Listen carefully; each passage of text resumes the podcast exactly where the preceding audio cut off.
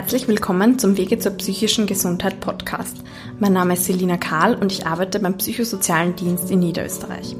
In der 22. Folge spreche ich mit Influencerin Leonie Rachel, die seit einiger Zeit öffentlich über ihre Borderline-Erkrankung redet und sehr engagiert ist in Bezug auf Anti-Stigma-Arbeit.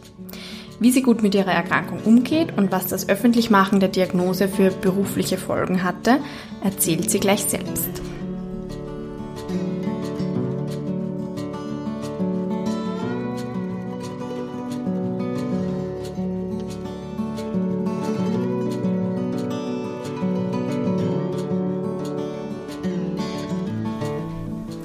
Hallo Leonie, danke, dass du dir Zeit genommen hast. Hi, danke, dass ich eingeladen worden bin. Ja, sehr gerne. Ich habe lange darüber nachgedacht, dich einzuladen und jetzt ist es endlich soweit, weil du sehr offen über Borderline redest. Ja. Kannst du dich, ich, ich werde dich jetzt einfach nicht vorstellen, kannst du dich selber kurz vorstellen mit ein paar Sätzen?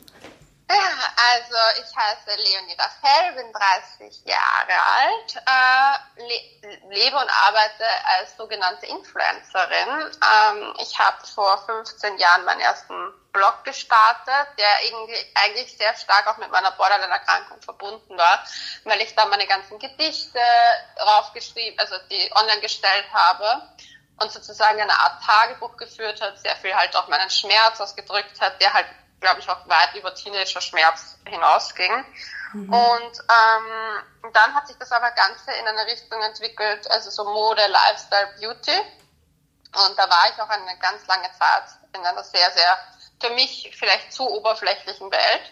Mhm. Ich habe auch Modedesign studiert, habe in äh, Berlin, Amsterdam gelebt, bin halt sehr viel, äh, war ein sehr unruhiger Geist sozusagen auch und habe dann irgendwann mal mit 27 einen Knackpunkt auch gehabt ähm, und da habe ich dann angefangen, mich mit meiner Krankheit also, also wieder aus mehr auseinanderzusetzen. Und im Zuge mhm. dessen habe ich auch meine Borderline-Erkrankung öffentlich gemacht, weil ich diesen Druck nicht mehr ausgehalten habe zwischen dieser perfekten Instagram-Welt, in der ich gelebt habe und die ich verkörpert habe, und meinen inneren, ja, inneren Zerrissenheit mhm. durch die Krankheit. Und seitdem schreibe ich eigentlich, also ich würde sagen, seit eineinhalb Jahren schreibe ich wirklich sehr regelmäßig und viel über Borderline, mentale Gesundheit, wie man mentale Stärke gewinnen kann, aber auch über Liebe, Beziehungen, weil das halt für mich ein sehr großer Triggerpunkt ist und da sehr viel passiert bei mir und nehme sozusagen die Leute da auf meiner Reise mit und hoffe dadurch auch einige Stigmen brechen zu können. Ja, das ja. ist auch mein Plan und das ja, gelingt dir, glaube ich, auch. Ähm, also du hast mir vorher erzählt, du hast die Diagnose eigentlich schon mit 17 bekommen und dann ganz lange dann nicht hingeschaut sozusagen. Oder? Ja, also es war so, dass ich halt mit 17, ähm, wie gesagt, also ich habe schon früher gemerkt, dass irgendwie was anders ist, aber ich glaube halt, als Teenager denkt man, ja, es geht jedem so, weil man mhm. weiß es ja auch nicht. Das ist ja auch immer dieses, man, Pubertät ist eine sehr schwierige Zeit und man ist sehr unsicher und all das und dann bei mir wurde das aber einfach extremer. Also ich habe einfach einen extremen Selbsthass mir gegenüber gehabt. Ich habe mich angefangen selbst zu verletzen. Ich habe ähm, Suizidgeda äh, Suizidgedanken gehabt. Und es war ganz, ganz, ganz schlimm für mich. Aber ich habe auch irgendwie gedacht, so in meiner Welt, dass das zum Teenager-Dasein dazugehört, weil das ja auch oft in Medien so ein bisschen dargestellt wird, der rebellische Teenager. Mhm. Und habe das dann auch zum Teil nicht so ernst genommen, ähm, im Gegensatz zu meiner Mutter, die das dann ähm, sehr ernst genommen hat und mich Gott sei Dank zu einer Therapeutin geschickt hat, mhm. ähm, die mir dann eine Diagnose gestellt hat, weil ich ja noch unter 18 war, mit Tendenz zur Borderline-Persönlichkeitsstörung, mhm. wo ja, wo sie halt gemeint hat, das ist eine Tendenz, kann natürlich auch wirklich nur Teenagerphase sein, aber es war halt, das wo diese, die, die, diese Diagnose wurde mir dann des Weiteren mehrmals in meinem Leben schon gestellt und das letzte Mal war eben mit ja, 27, also eigentlich nicht das allerletzte Mal, aber es war mit 27 Jahren, wo ich im AKH eben war und da haben sie mir das eben auch nochmal die fixe Diagnose bekommen, damit ich halt ja, meine Therapie dann auch angefangen habe in der Zeit. Mhm. Ja. Und war das für dich eben eher eine Erleichterung zu wissen, okay, es ist irgendwas los mit mir? Oder eher ein Schock, weil man jetzt da so abgestempelt ist? psychisch krank teils, zu? Teils. Also ich hatte das Gefühl, äh, mit 17 war mir das nicht der Auswuchs, also sozusagen dieser, dieser Auswuchs einer, eines Stigmas nicht so bekannt. Mhm. Da fand ich das fast schon eher, also das war dann fast schon cool, weil ich konnte mich damit noch mehr abschotten von den anderen. Ich war ja auch, äh, ich weiß nicht, ob man diese Jugendgruppierung noch kennt, aber Emo. Mhm.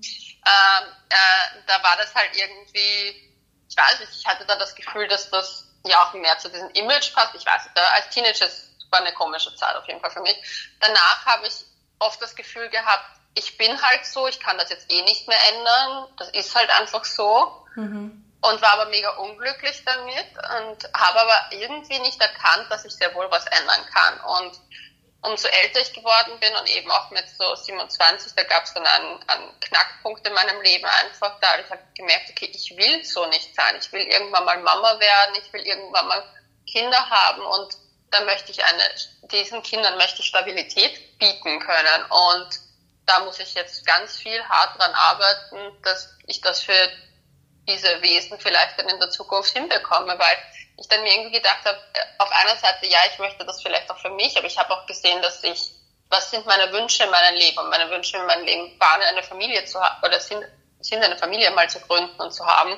Und da möchte ich einfach für diese Menschen halt auch einfach, ja, stabil sein, da sein können, weil in der Zeit, wo ich halt meine Krankheit ihren Höhepunkt, würde ich jetzt mal als Höhepunkt bezeichnen hat, konnte ich nicht mal für mich selber da sein. Mhm. Und das ist nicht tragbar, als finde ich halt persönlich, als wenn man dann halt Kinder kommen möchte. Mhm. Voll. Ja. Okay, und wie, wie, also das hat sich vielleicht ja auch verändert von der Jugend bis jetzt, aber wie fühlt sich das jetzt an für dich, eine Borderline-Erkrankung zu haben? Ähm, also ich versuche es oft als meine Superpower zu betiteln, weil ich glaube, dass ich durch meine Borderline-Erkrankung ein sehr emotionaler, aber auch sehr empathischer Mensch bin. Mhm. Ähm, ich kann Gefühle halt sehr stark empfinden, sowohl im positiven als auch im negativen. Ich versuche aber diese positiven Aspekte der Krankheit auch hervorzubringen, weil ich glaube, dass eine Borderline-Erkrankung sollte nicht nur eine Erkrankung sein, sondern es ist halt dann einfach Teil deiner selbst und du solltest die negativen Punkte versuchen natürlich zu reduzieren, aber es gibt dir auch sehr viel Möglichkeit, durch die negativen Sachen kreativ werden zu können. Also ich glaube nicht, dass ich diese, dieses Schreiben und dieses, diesen Drang, mich auch mit Worten auszudrücken, vielleicht gehabt hätte, wenn ich diese Krankheit nicht gehabt hätte. Ich meine, mhm. ich weiß es nicht. Ich kenne kein Leben, wie es anders wäre.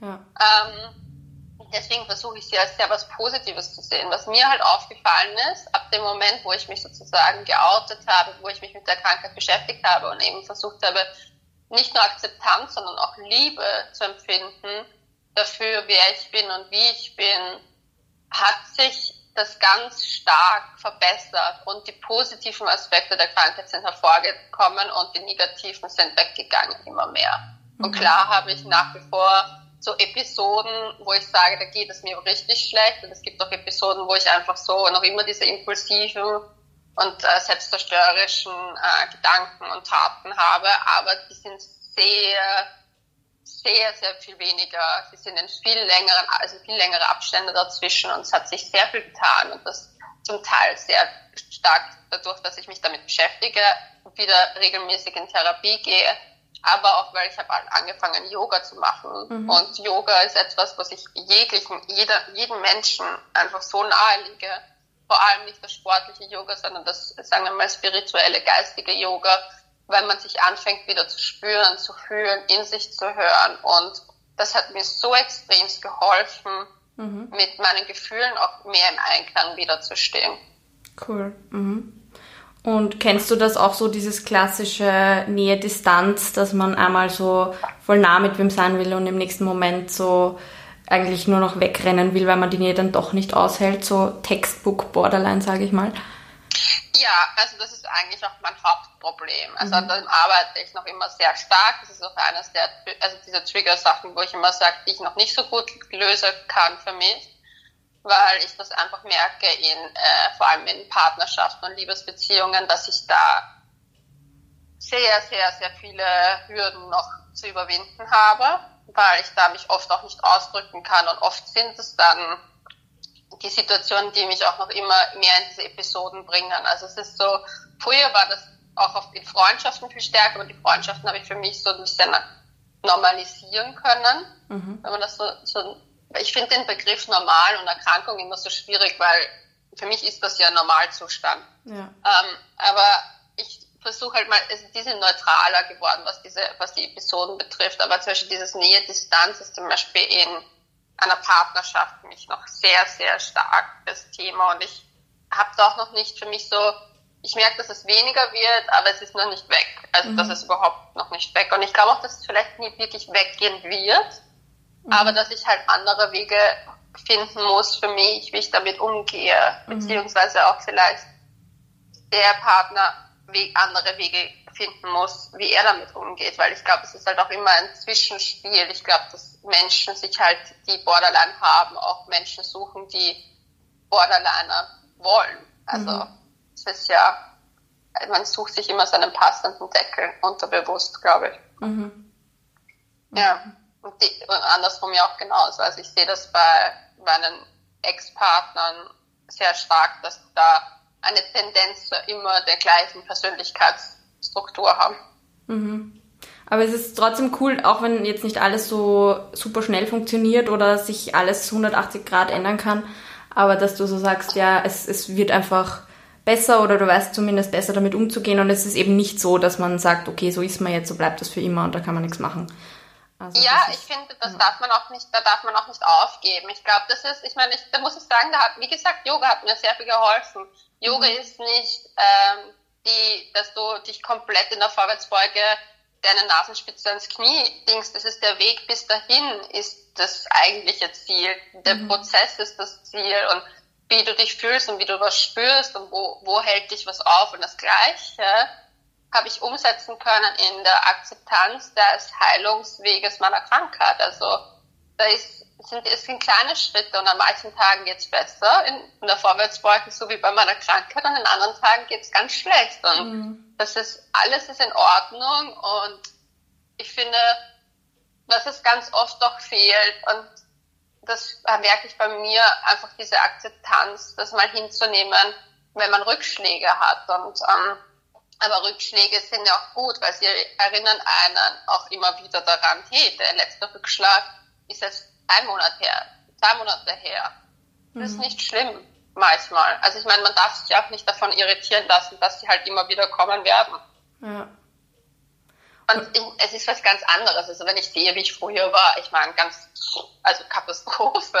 Und jetzt ist es schon sehr, sehr viel besser geworden. Und ich bin aber trotzdem noch immer so, wenn das jetzt passiert, denke ich mir so, oh Gott. Und dann mhm. kommt wieder dieses, jetzt ist es schon wieder passiert. Und warum ist es jetzt so gewesen und so. Und im, aber im Vergleich zu früher ist es kein Vergleich. Das ist mhm. 0 und 100. Aber das sieht man dann in den Momenten ja nicht. Also, ja. ja. Und du hast jetzt quasi schon Höhepunkte oder Krisen angesprochen. Ähm, war das jemals so, dass du auch Medikamente nehmen musstest oder gar nicht? Ähm, muss dazu sagen, und das ist halt meine persönliche Anstellung und hat auch viel damit zu tun, wie ich erzogen worden bin. Also ich bin, ähm, meine Eltern sind keine großen Fans von Medikamenten. Mhm. Ähm, also bei mir, wenn ich zum Beispiel krank war, gab es einfach Tee, Haus, so Hausmittelchen aller Oma-Art. Mhm. Aber jetzt nicht, also ich bin zum Arzt gegangen, natürlich, wenn es was Schlimmeres war und auch natürlich, wenn was Schlimmeres war, habe ich Medikamente genommen, aber ich bin da schon sehr in einem ja, versuchen, das auf einem natürlichen Weg zu lösen, Haushalt aufgewachsen. Und das habe ich halt stark mitgenommen. Mhm. Und ich habe auch ge immer gesagt, ich möchte ja das spüren und ich möchte das ja empfinden. Und deswegen habe ich mich vor Medikamenten immer verweigert und habe eigentlich auch relativ schnell immer den Arzt gewechselt, wenn jemand mir gesagt hat, ja, aber wollen Sie nicht lieber Medikamente nehmen? Aber das mhm. liegt doch daran, dass ich ein sehr gutes Gespür trotzdem für mich hatte. Ich mhm. glaube, dass Medikamente wichtig sind für Leute, vor allem, die halt wirklich gar nicht, also wo die Suizidgedanken so stark sind, dass da wirklich, ähm, ja, dass sie sozusagen das mit dem mal auf einen neutralen Stand bringen können und dann weiterarbeiten können. Für mich war es aber sehr wichtig, jeden Zustand zu spüren und ich hatte das Gefühl, dass Medikamente, bis die dann eingestellt sind richtig, bis die dann wirken, mir mehr schaden als Gutes tun. Mhm. Also das ist halt wie gesagt, das ist mein eigenes persönlicher Weg und ich möchte da auch niemanden sagen, nimm keine Medikamente oder nimm Medikamente, weil das muss einfach für jeder für sich muss da in sich hören und fühlen, ob das, ob das was ist, was er machen möchte.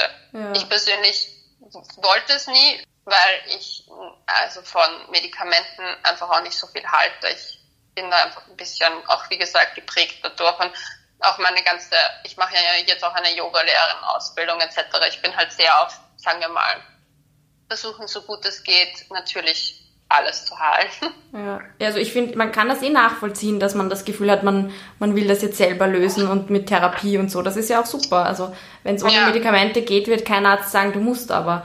Aber manche können sich halt, also es, ja, wenn es eben so dramatisch ist, dass man sich gar nicht auf eine Therapie konzentrieren könnte.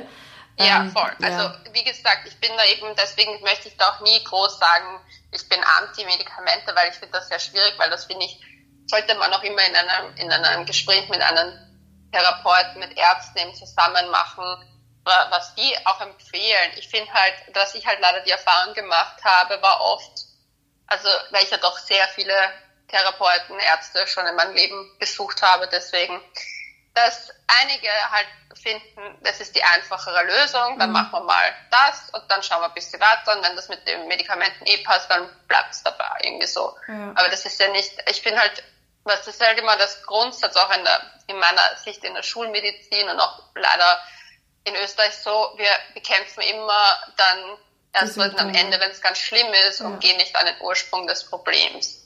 Ja, Weil oft liegt das ja woanders. Also ich meine, in meiner Krankheit ist es halt die Psyche, aber wenn wir das jetzt auf andere Sachen hm, zurückführen, es gibt halt so, ich finde halt, dass es halt im der schulmedizinische Weg ist halt nicht immer, für mich zumindest nicht mein richtiger gewesen. Ich habe einfach für mich gemerkt, dass ich das ja, fühlen will, empfinden will und deswegen mhm. Medikamente da eher ablehne. Ja, vielleicht ist auch der Unterschied, dass nicht alle so den Mut haben, sich da so in eine Therapie zu stürzen oder auch nicht so reflektiert äh, sind und da so hinschauen können. Aber ja, also Voll. also wenn es ohne Medikamente geht, wieso nicht? Ist ja super. Ja, voll. Und es ist ja auch wichtig, wenn der Mensch sich selbst gefährdet und das ja. geht nicht anders, dann muss man ihn schützen vor sich selber. Und mhm. da ist es auf jeden Fall zielführend, was zu tun. Also, ja, also ich bin noch nicht dafür, dass wir jetzt da komplett alles verweigern, aber ja. Ja, ja. Na, ist ja auch okay. Also, ja. Jede Krankheitsgeschichte ist ja auch anders. Also es ja. gibt ja einfach so, äh, Borderline ist ja so ein großes Spektrum, dass es da auch so schwierig ist. Das finde ich auch immer sehr schwierig, schwierig in meiner Kommunikation ich kann immer nur von meinem, meinen Symptomen reden und meinem Weg und meine Symptome sind ja. komplett anders ausgeprägt wie die von jemand anderen und deswegen mhm. ist es so unterschiedlich und das ist halt, ja, jeder hat auch einen anderen Background, jeder hat eine andere Geschichte. Manche müssen auch einfach, haben auch mehr, mehr Druck, dass sie schnellere, schneller zu einem gewissen Erfolg kommen müssen mhm. als ich. Ja, ja. ja. Druck ist eher ein gutes Stichwort. Es gibt ja viele Borderliner, die sich dann so ritzen und so, das kennt man, glaube ich. Ähm, hast du da in der Therapie so Skills gelernt, wie, also nicht jetzt vielleicht, weil du dich ritzen wolltest, aber wenn es dir schlecht geht, was du da machen kannst, so mit Eiswürfeln oder Chili und diese klassischen Skills? Also ich kenne diese klassischen Skills halt, weil halt, ich glaube, jeder Therapeut mal aufsagt. Mhm. ich persönlich habe die alle immer beschissen gefunden. Mhm. Ich weiß nicht, ob ich da vielleicht die einzige Borderlinerin bin, die findet, dass das null bringt, weil das überhaupt nichts ist, was mir ansatzweise was geholfen hat. Also okay. Chili fand ich immer, ich finde einfach, ich mir, ich vertrage Chili halt gar nicht, deswegen danach geht's mir dann tagelang schlecht. Also das oh ist, okay. ist so komplett kontraproduktiv, weil dann geht's mir emotional schon wieder viel besser und dann hänge ich noch immer an der Chili herum. Ähm, das mit den Eiswürfeln etc., was mir manchmal ganz gut funktioniert, also was bei mir eben manchmal funktioniert hat, war das mit Wasser schon, aber halt duschen gehen. Mhm. Dass ich mich wirklich komplett abkühle, wirklich abkühle, eher in Richtung Kälte, nicht in Richtung Hitze. Mhm. Ähm, weil das ist ja, also das, das hat bei mir manchmal funktioniert. Äh, du kannst halt nicht in jedem Moment duschen gehen. Ich meine, das, ja. da fängt es ja auch schon mal an. Ähm, ich mache viele Artenübungen vom Yoga. Das mhm. kam aber auch erst mit, ähm, mit der Zeit und das kann ich auch erst jetzt kontrollieren. In, in, früher hätte ich das in gewissen Episoden nicht einbringen können. Ja. Was mir persönlich sehr hilft, ist, wenn mich, wenn Personen anwesend sind, äh, Körperkontakt. Wenn die mich einfach festdrücken. Mhm. Wenn die mich so fest, also einfach so festdrücken, entweder meine Hand festdrücken, einfach so, dass ich was spüre. Mhm. Ähm, weil bei mir ist immer so, ich verliere mich so und ich fühle mich dann so nicht mehr da. Mhm. Und ich muss mich wieder hier spüren. Und das funktioniert ganz oft mit persönlichem Kontakt. Ich mhm. habe das Glück, dass ich einen zuckersüßen Hund auch habe, der halt, wenn es mir schlecht geht und ich alleine bin, einfach da ist, den ich dann, also wo ich, wo ich, wo er halt auch einfach schon die Nähe zu mir sucht und voll intuitiv zu mir geht. Und zum Beispiel letztens ist er mir auf den Bauch gestiegen, was ja, und das war dann so, wo ich mir gedacht habe, so Gott, als ob er das wissen würde, dass ich das brauche, aber bei mir ist oft dieser Körperkontakt.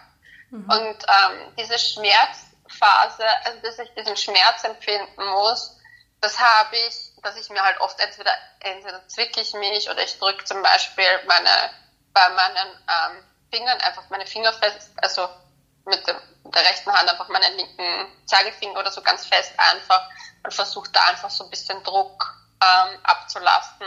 Mhm. Ähm, was auch ein für mich immer gut funktioniert hat, war Sport.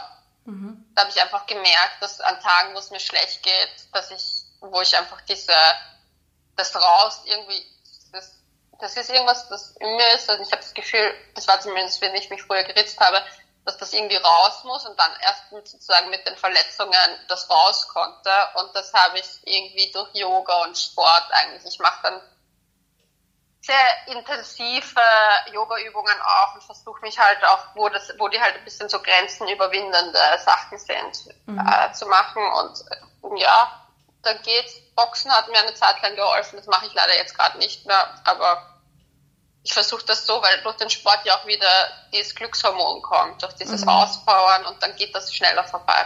Mhm, cool, ja.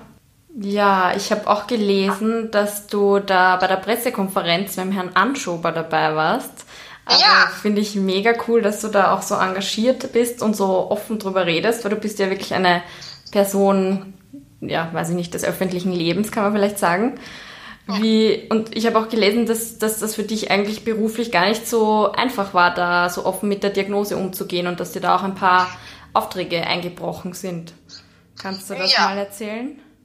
Ähm, ja, also es war so, dass ich damals, ähm, wie ich schon erzählt habe, ich war in einer, also meine Instagram-Welt war halt komplett anders, als mein wahres Leben ausgesehen hat. Das war immer dieser, damals war ja dieses mit White alles war so schön weiß und alles war so super hell und so. Und dann war das alles immer so, jeder hat so Avocado-Brote mit äh, Blümchen dekoriert. Das war ganz schrecklich. Ähm, und so war ich halt auch. Ich war dann in einer oberflächlichen Welt gefangen und bin dann von Event zu Event gehopst und habe immer gelächelt und innen drinnen in mir war alles zerrissen. Ich habe mich einfach nur selbst gehasst. Ich habe alles, irgendwie war total selbstzerstörerisch unterwegs und ähm, habe in der Zeit viel zu viel getrunken, viel zu viel gefeiert. Ähm, das war sehr, das hat, also zum einen war es einfach nicht gesund und zum anderen war es halt auch einfach ein ewiges, hat halt alle Triggerpunkte nochmal stärker getriggert und es hat immer, es ist immer eskaliert. Entschuldigung. Also es ist jede Woche eigentlich eskaliert und mehrmals und war eigentlich überhaupt nicht gut, aber zeitgleich habe ich auf Instagram so getan, als ob alles easy cheesy, happy life.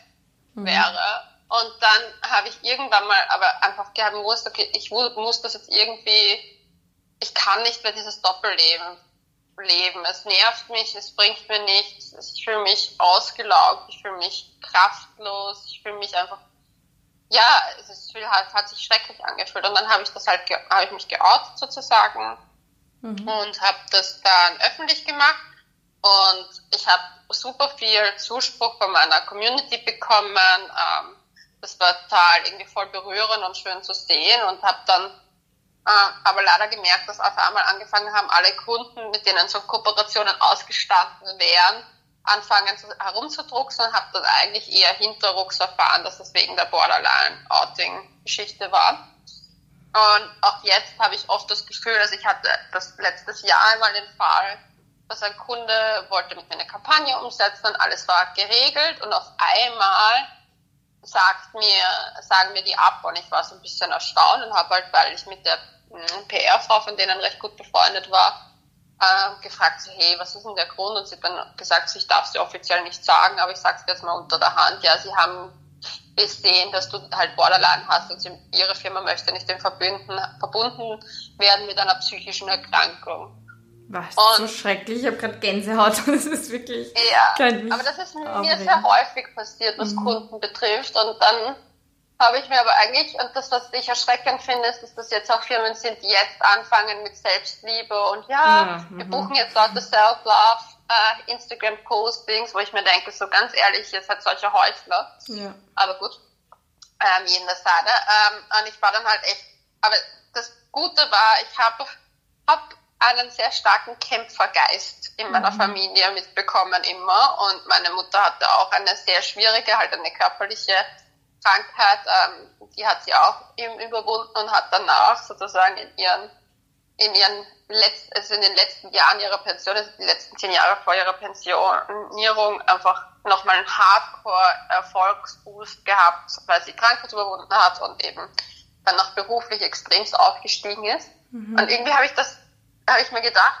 wenn ich, das kommt mir jetzt so, wenn ich im Nachhinein so drüber nachdenke, dass es das daran liegt, dass ich halt so ein gutes Rollenbild auch gefunden habe und ich habe mir gedacht, so scheiß drauf, ich werde, ich, ich mache das jetzt trotzdem, ich werde trotzdem mich weiterhin für mentale Gesundheit einsetzen und für meine Borderline-Erkrankung öffentlich dastehen, weil die Welt muss sich ändern. Ja. Nicht ich. Die Welt muss das akzeptieren. Es muss einfach mehr äh, Diversity stattfinden und eine psychische Krankheit ist nicht so, dass man wie, ich habe immer das Gefühl, sie sehen einen wie ja, einer flog übers Kuckucksnest, so mhm. in der Klapsmühle mäßig. Und das ist nicht. Menschen mit psychischen Erkrankungen, weil die ganz ruhig, Entschuldigung, mein Hund bellt gerade. Menschen mit psychischen Erkrankungen können ganz normal funktionieren und haben ihre ihr, haben halt ihre Issues, aber die sind ja trotzdem keine Menschen zweiter Klasse oder so. Und das hatte ich aber das Gefühl, dass dieses, ja, das ist uns zu negativ, dieses Image, das verkörpern wir halt nicht, weil ich mir echt, ich war schockiert zum Teil, also wirklich mhm. schockiert. Und da habe ich mir gedacht, so nein, die Welt muss sich ändern, das kann nicht sein, mhm. weil ich finde es nicht in Ordnung, dass so, also dieses Zubrechen keines Stigmen. Und dann mhm. habe ich mir gedacht, scheiß drauf, ich ziehe das jetzt durch. Und jetzt spüre ich halt, dass sich das anfängt zu ändern. Alleine, dass Instagram jetzt sehr viel dieses Selbstliebe, Selbstakzeptanz und sehr viel, sehr viele Influencer sich auch mit diesen Themen beschäftigen, sei es, weil es gerade ein Hype drum ist, aber das ist auch nie schlecht, ja. dass psychische Gesundheit jetzt in den Vordergrund tritt, ist gut. Und mhm. auch wenn das vielleicht manche Accounts machen, weil das halt alle gerade machen, ist es nicht desto trotz, glaube ich, kann das vieles im Leben von Menschen verändern. Und wenn man offener über, über auch seine mentale Gesundheit anfängt zu reden und nicht diese Phrase, wie geht's dir heute, mit einfach dem klassischen, ja eh gut, mhm. äh, Dings, sondern wirklich sich mit auseinandersetzt, wie geht's einem wirklich heute, und die ehrlich beantwortet und in Kommunikation mit anderen tritt, ich glaube, dass sich da viel verändern kann. Ja, ja, und stell dir vor, du hättest dann alle Posts über die Diagnose und alles wieder gelöscht, um diese Kooperationen weiterzumachen. Also muss ja auch irgendwie ein Schock sein für deine Follower, die dann auch das Gefühl haben, sie haben sowas und das Gefühl bekommen, man muss sich dafür verstecken oder wirklich das geheim halten. Na, schrecklich.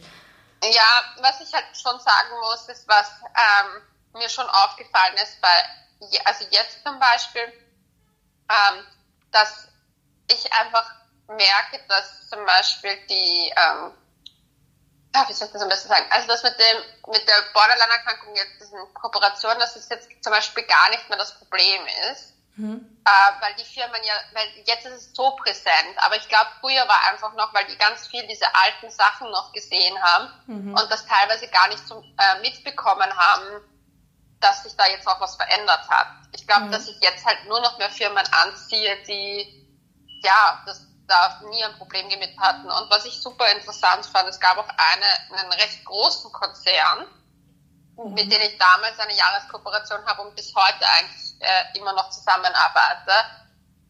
Ähm, die waren von Anfang an so, ja, das passt doch eh. Und da war ich echt, das war mein Aha-Erlebnis, dass es halt eben auch solche Firmen gibt und dass nicht jede so ist. Also das möchte ich auch sagen, dass es manche Firmen trotzdem auch nach wie vor mit mir dann also diese eine große Firma vor allem mit mir gearbeitet hat und nie ein Problem hatte.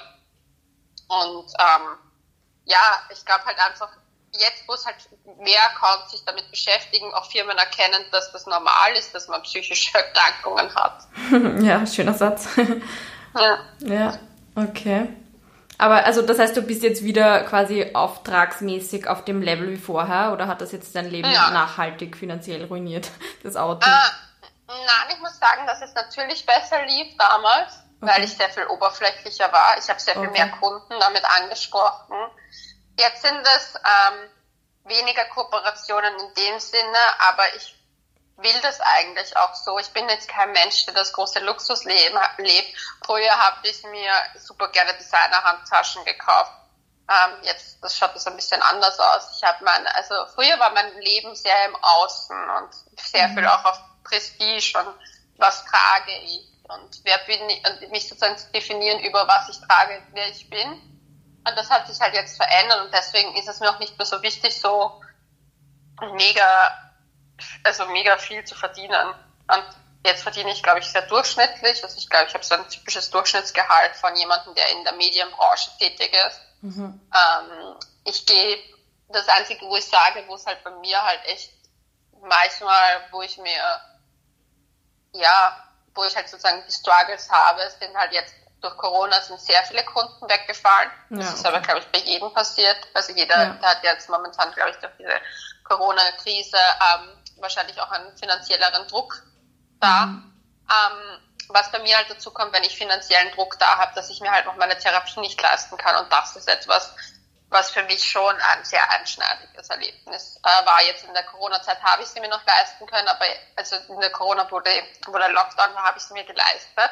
Mhm. Aber danach musste ich sie eben auch kürzen, weil ich es mir eben nicht mehr leisten konnte. Und mhm. auf der einen Seite habe ich das Glück, durch meine Influencer-Dasein Sachen wie Yoga und auch jetzt mache ich gerade Pilates, gratis zur Verfügung gestellt zu bekommen und dadurch halt mir was einzusparen, aber ich gebe halt doch bis zu 600 Euro für Therapie aus im Monat. Mhm. Und das habe ich mir, also ich habe mir das eine Zeit lang noch leisten können und das kann ich mir eben nicht mehr leisten. Und jetzt ist es halt, ähm, also jetzt habe ich es eine Zeit lang gar nicht gemacht, weil es eben nicht, nicht leistbar war. Und jetzt fange ich wieder an, halt mit einzelnen Stunden, halt mit größeren Abständen weil ich aber merke, dass ich es wieder brauche. Dass mhm. das halt, mir geht es da sehr viel besser, aber es fehlt mir trotzdem. Es ist noch nicht vorbei. Es ist, es ist noch nicht, dass ich sage, ich kann ohne Therapie sein. Und das ist schon auch immer noch ein großer Druck, weil man weiß, okay, wenn ich mir meine Therapie nicht leisten kann, kann das hier alles wieder zusammenbrechen und diese Angst ist immer da. Ja, ja. Und wie das mit Krankenkassenplätzen ist, ist ja bekannt. Ja, also da möchte ich gar nicht anfangen, ja. weil das ist, da könnten wir dann, glaube ich, bis ins Ende nie reden, weil das ist das, was mich am allermeisten aufregt, ist einfach, weil ich habe zum Beispiel eine super gute Ärztin für mich gefunden, mhm. also Therapeutin, und dass ich nicht einfach meine Therapeutin finden kann und dann sozusagen sagen kann, hey, die passt für mich, ich, dass man dann was bekommt von der Kasse zurück. Mhm. Ich finde, das ist einfach die, das Ding, weil die Kassenärzte, du kannst, nur weil dein Kassenarzt dann endlich einen Platz hast bei jemandem, heißt das ja nicht, dass der passt. Das und wenn stimmt. der Arzt nicht zu dir passt, wird die Therapie nie funktionieren. Mhm. Das ja. ist das Arge. Also ich finde, das System in Österreich gehört sowieso überrollt. Ich finde es großartig, dass unser Gesundheitsminister jetzt plant, das Ganze, also dass mehr Kassenplätze äh, geben soll und dass es schneller ab, die schneller die Abläufe sein sollen etc. Mhm. Aber ich muss ganz ehrlich sagen, das wird nicht die Lösung des Problems sein. das ist Lösung, das, ja. mhm. das ist einfach auch diese Sache, wie ich vorhin gesagt habe mit der Schulmedizin. Wir ja. gehen immer dann am Ende ja mehr mehr Plätze dafür, aber die ganzen Sachen beginnen schon sehr früh. Also ich muss ehrlich sagen, wenn man genau aufgepasst hätte bei mir, hätte man das schon erkennen können als Kind, als in Jugendzeiten. Aber ja, da wurde halt dann nicht darauf ähm, ja, so sehr geschaut und da müsste man viel mehr ansetzen. Es müsste viel mehr auch psychologische Betreuung in Schulen geben, in, mein, in meinen Augen. Und mhm. auch die Lehrer müssten viel mehr geschult werden. Mich hätte nie ein Lehrer auf meine Narben angesprochen, nie. Und das kann es nicht sein. Ich meine, damals war ich ja noch nicht auf den äh, Armen tätowiert, sodass man halt das wirklich teilweise auch gesehen und damals war es ja akut, also die waren ja dann rot auch und mhm. das hat hier keiner angesprochen oder dass ich halt lange Ärmel im Sommer anhatte und teilweise so Armstulpen. Ich meine, das war zwar Trend, aber da muss man sich auch hinterfragen und dass ich zum Beispiel nicht in den Turnunterricht gegangen bin dass ich mhm. ähm, absolut zu dünn war. Ich habe ja auch eine, eine, sozusagen im Zuge meiner Borderline-Erkrankung auch eine, eine Essstörung gehabt, weil ich halt diese Kontrolle gebraucht habe davon. Mhm. Ich würde immer sagen, es war ein Symptom meiner Krankheit, weil ich konnte das auch sehr viel schneller ablegen, diese Essstörung. Aber ja, das ist trotzdem, wo ich mir denke, es gab so viele Faktoren, die man hätte sehen können. Und da, klar, meine Eltern waren auch, haben das auch gesehen, meine Eltern haben ja auch was gemacht, aber in der Schule hat einfach nie jemand was gemacht. Mhm. Und das ist schon echt heftig, weil du verbringst die meiste Zeit deines Lebens in dem Alter in der Schule. Ja, das stimmt. Mhm. Hm. Sind wir eigentlich eh schon bei dem Punkt, ähm, was du dir wünschen würdest im Bezug psychische Erkrankungen oder Krisen von der ich glaub, Gesellschaft? Ich glaube, da müssen wir noch eine Podcast-Folge aufnehmen. eine Stunde ab jetzt. meine ganze Wunschliste. Also ich würde mir, also der größte Wunsch ist, dass das Stigma aufbricht. Dass ich finde, das Stigma psychische Erkrankungen noch viel zu groß und viel zu lastend auf den Schultern von Erkrankten, ähm, dass ganz viele Menschen sich nicht anvertrauen können, ihrer Familie, ihren Liebsten, ihren Freunden oder ihren Arbeitgeber, ohne mit Konsequenzen zu rechnen. Das ja. ist richtig heftig. Ähm, ich, ich, hab das, ich habe, muss ich ehrlich sagen, ein unheimliches Glück, dass meine Eltern da so viel Verständnis dafür hatten und dass ich in dem Sinne nie ein Problem hatte. Aber das ist einfach auch nicht selbstverständlich und das finde ich halt krass, dass mhm. das nicht selbstverständlich ist. Ja. Ich habe einen wunderbaren Freundeskreis, der damit sehr gut umgeht und das ist auch nicht selbstverständlich, weil andere Freundeskreise eben anders sind und ähm, mhm mein Glück war, dass ich mich halt sehr früh für die Selbstständigkeit auch entschieden habe. Wahrscheinlich auch, weil ich wusste, dass es mein einziger Weg ist, mit meiner Krankheit umzugehen, weil 9-to-5-Jobs einfach für mich in dem Sinne nie richtig funktioniert haben oder wenn dann nur auf sehr kurze Zeit. Mhm. Also ich hatte das ja selber in meinem Leben, dass ich halt, ich habe sehr viel noch gearbeitet, aber ich habe einfach gemerkt, dass diese selbstständige Arbeit halt dann doch eher das ist, was zu mir passt. Mhm. Das ist auch nicht selbstverständlich, weil du kannst einfach dich nicht krank melden und du kannst nicht sagen, Du kannst sagen, du hast eine Grippe, aber du kannst nicht sagen, du hast gerade ein psychisches Problem und musst das irgendwie verarbeiten. Also gibt es einfach keine, keine ja, Möglichkeit. Und mhm. dann gibt es auch die Kritik, ja, dann würden das halt Leute ausnutzen und sich dauernd krank schreiben lassen. Ja, wenn sie, wenn sie so unglücklich sind in ihrem Job, dass sie sich dauernd krank schreiben lassen müssen, ist das eh nicht zu hinterfragen. Also mhm. wer das dann ausnützen würde. Ich finde, das ist halt dann immer so, weil da gab es eben diesen Kritikpunkt und ich fand das einfach so eine dumme Kritik, weil ich sehe das bei Freundinnen, die Vollzeit arbeiten, ja, der geht's mal psychisch nicht gut und die muss trotzdem arbeiten, weil die hat es ehrlich mal gesagt, ihr geht's psychisch nicht gut und sie haben gesagt, ja, das ist ja kein Ding, muss ja trotzdem mhm. kommen ins Geschäft. Ja, und wirklich. das wird, das ist so mein erster Wunsch, glaube ich, dass sich das verändert. Ähm, mhm. Mein anderer Wunsch wäre, dass wir Menschen empathischer auch gegenüber diesen ganzen kleinen, feinen Sachen werden. Also ich glaube, dass vor allem auch bei Kindern und Jugendlichen muss man mal genauer hinsehen, ist das wirklich die Pubertät, ist da nicht wirklich was mehr dahinter? Ich meine, wie oft hört man von, also ich, mein Umfeld sind ja schon jetzt auch einige Lehrer und die sagen, ja, boah, ich habe ein Kind, das ist so schwierig. Ja, warum ist das so schwierig? Man wird nicht, man wird nicht schwierig geboren. Mhm. Man wird schwierig gemacht. Und manche Sachen gehen über pubertäres Verhalten hinaus und zeigt eigentlich meistens ein Manko in der Psyche. Und ähm, der eine geht halt mit äh, einem, also ein aggressives Verhalten vor, der andere ist autoaggressiv. Also es ist halt sehr unterschiedlich, wie sich Sachen ausprägen. Und oft schauen da viele Leute hin, sehen das, aber fragen nicht nach, geben dem Ganzen mhm. nicht nach, sondern sind froh, wenn sie es wieder abgeben können. Mhm. Das wäre auch etwas, was auch im generell, auch im Erwachsenenalter ändert sich das nicht leider, weil ich habe das zum Beispiel teilweise gemerkt, zum, wenn ich zum Beispiel schlechte Phasen hatte und mit Freunden extrem viel gemacht habe und halt in der Zeit auch sehr viel mehr getrunken hat, da es kommt niemand mal zu dir und sagt, hey, ist alles in Ordnung. Mhm. Und dir, dir muss ja auffallen, wenn jemand viel mehr trinkt als man selber. Mhm. Und das sind so kleine Feinheiten, die ich finde, sollten Leute einfach versuchen, in ihren Alltag zu integrieren. Ich mache das auch, dass ich zum Beispiel wirklich ernsthaft nachfrage, hey, wie geht's dir heute wirklich? Was mhm. ist, was ist heute, für was bist du heute dankbar? Was hat dich heute glücklich gemacht? Was hat dich heute eher unglücklich gemacht? Und wirklich mal Gesprächsfragen zu stellen, die vielleicht ein bisschen mehr in die Tiefe gehen als nur das typische Blabla. Ja, also diese Angst vor psychischen Erkrankungen, dieses nur nicht anstreifen, wenn ich danach ja. frage, dann geht da ein Fach, äh, Fass auf, was ich dann nicht handeln kann. Ja, das ist echt so ein Problem. Hm. Ja, weil das nicht handeln können, ich meine, wer sagt denn immer, dass wir was handeln müssen? Ja, Manchmal ja. reicht es, den Menschen zuzuhören. Und ich sage zum Beispiel, weil viele Freundinnen zu mir kommen und mir halt sehr, weil sie halt das Gefühl haben, ich kann ihnen da gut zuhören und gute Ratschläge geben. Ähm, und sagen halt oft so, ja, boah, und das und das und das ist was passiert. Und an manchen Tagen sage ich, hey, es tut mir furchtbar leid, ich bin heute selber nicht in so einer emotional guten Verfassung.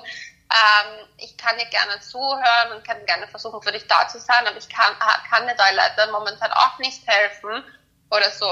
Und die meisten Menschen wollen eigentlich nur, dass man ihnen mal zuhört. Ja.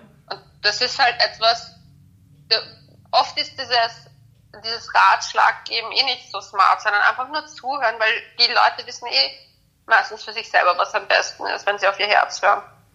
Das stimmt. Ja. Gibt es noch irgendwas, was wir vergessen haben oder was du noch unbedingt sagen willst? Ich weiß es nicht. Ich glaube, wir haben eigentlich eh relativ viel jetzt schon gesagt. Ich finde es ich find's schön, wenn man sich, also ich finde es schön, also was mir wichtig wäre, ist, dass Menschen, die Borderline haben oder auch Betroffene, also sozusagen Betroffene im Sinne von die Angehörigen von Betroffenen, ähm, das nicht nur negativ sehen. Also dass dieser Blick auch mal ins Positive, zum Positiven äh, gewandelt werden muss, weil es hat auch Vorteile, so emotional zu sein, so viel zu empfinden. Jemand, der Borderline hat, glaube ich, kann sehr, sehr, sehr, sehr, sehr grausam zu seinen Mitmenschen sein, aber er kann auch sehr, sehr liebevoll zu seinen Mitmenschen sein. Und wenn man da auch sich ein bisschen mehr auf diese positiven Seiten versucht einzulassen, ja, dem Ganzen auch nicht nur ein, Krankheitsimage zu geben, ja. Ja. Das würde ich gerne noch sagen. Okay, ja. Und weil du vorher gesagt hast, auf deinem Blog gibt es viele ähm, Artikel dazu. Ähm, magst du noch deine Website sagen oder wie man dich da Also meine Webseite ist www.leonierachel, zusammengeschrieben und Rachel wie Rache, Racheengel.com und auf Instagram heiße ich leonie-rachel. Okay, cool. Das heißt, da kann man ein bisschen nachlesen, wie es dir so ja. damit geht. Genau. Cool, ja, vielen Dank, Leonie. Ich fand es was sehr interessant und ich finde es mega gut, dass du da so offen drüber redest. Danke dir vielmals fürs Gespräch.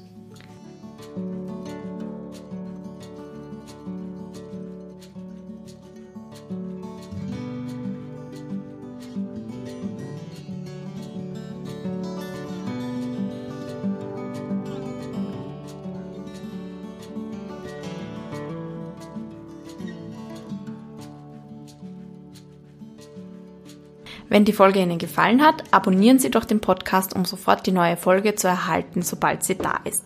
Gerne können Sie den Podcast auch auf Ihrer Podcast-App bewerten, damit auch andere ihn eher vorgeschlagen bekommen. Natürlich können Sie den Podcast interessierten Leuten auch direkt empfehlen. Wenn Sie persönlich Anregungen, Kritik oder Nachfragen an uns richten wollen, schreiben Sie bitte ein E-Mail an s.karl.psz.co.at. Genauere Informationen finden Sie auch auf unserer Webseite psz.co.at und in der Podcast-Beschreibung.